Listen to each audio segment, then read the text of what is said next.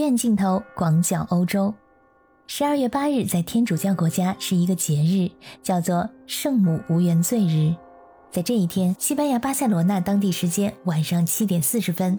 有一颗直径七点五米、总重五点五吨的小明之星，在圣家堂的圣母塔顶端被点亮，并在庄严的教堂音乐声中举行了点灯仪式。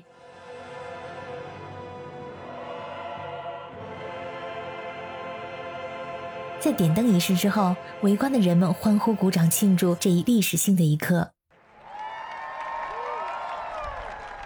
这不是一颗普通的星星，它叫做小明之星，是黑夜里的最后一颗星星。它的出现代表黑暗即将过去，黎明马上来临。目前在欧洲如此严峻的疫情之下，圣家堂建筑委员会想给全世界传递这样一个信息：我们要走出疫情带给我们的黑暗。现在已经看到了战胜疫情的曙光，这颗星带来的是希望。大家好，我是在欧洲的可可鱼，目前坐标奥地利维也纳，欢迎收听我的节目。圣家堂是位于西班牙加泰罗尼亚首府巴塞罗那的一座没有完工的天主教教堂，由安东尼高迪设计。由于是一座赎罪教堂，资金的来源主要靠个人捐款，捐款的多少直接影响到工程进度的快慢，所以呢，一直到今天还没有完工，是世界上唯一一个没有完工就被列为世界遗产的建筑物。我转发了一个圣家堂点灯的视频，马上就有很多小伙伴给我点赞。很多去过西班牙旅游的小伙伴们都在回忆那段在巴塞罗那的快乐时光。这星光似乎也在提醒着我们，在探索世界的脚步被按下暂停键的这两年，曾经或熟悉、或向往、或擦肩而过的地方，都在经历着改变。我也翻出了几年前去巴塞罗那旅游的照片，巴塞罗那给我留下的印象太过美好。无论是美食还是美景，在我去过的欧洲城市里，它名列前茅。而圣家堂无疑是巴塞罗那浓墨重彩的一笔，它的外表可以说让人眼花缭乱、目不暇接，和大部分教堂完全不一样，还被戏称为建了一百三十九年的烂尾楼。走进教堂内部，非常令人震撼。内部的光线全部来源于自然光，冷暖色调的玻璃分别安置在日出和日落的方向。彩色的玻璃窗带来无以伦比的视觉效果。我当时就感慨，这是我见过最美、最震撼的教堂，光线和色彩的运用达到了极致，语言在此十分的苍白无力，只能怀着一颗虔诚的心去膜拜这不似凡间的美。巴塞罗那是一座深深具有高迪气质的城市，也不知道是巴塞罗那成就了高迪，还是高迪成就了巴塞罗那。他的作品几乎囊括了巴塞罗那所有最经典的建筑：圣家堂、巴特罗之家、古埃尔公园、米拉公寓。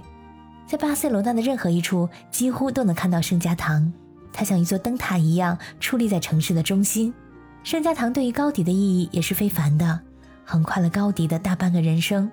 他花了四十三年的心血，在他心中，圣家堂不是最后一座大教堂，而是新时代的第一座教堂。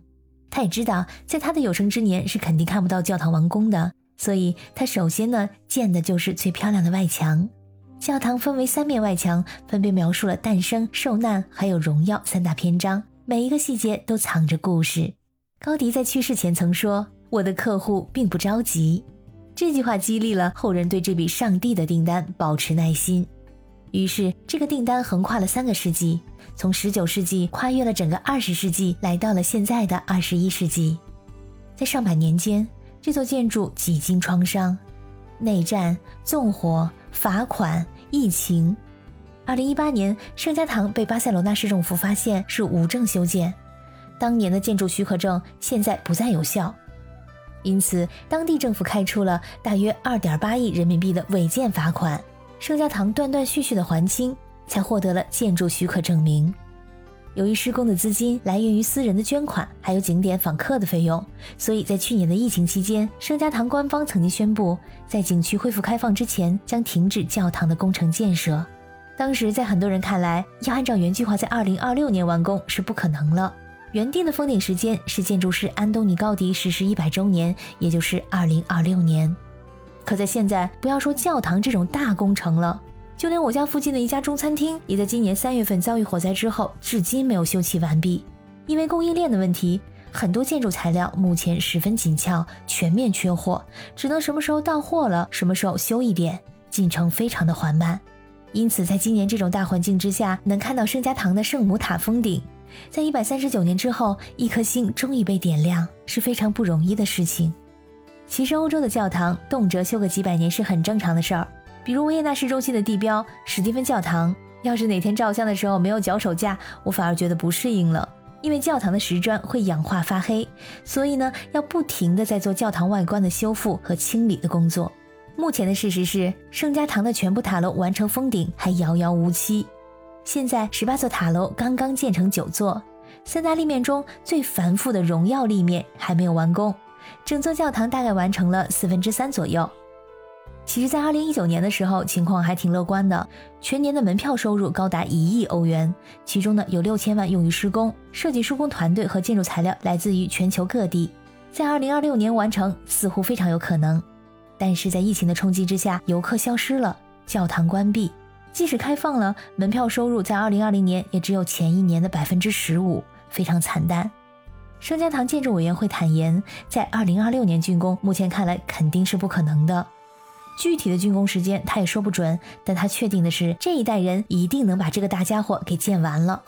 在如此拮据的经费之下，委员会在今年选择了修建圣母塔，而被点亮的小明之星冲破了疫情的阴影，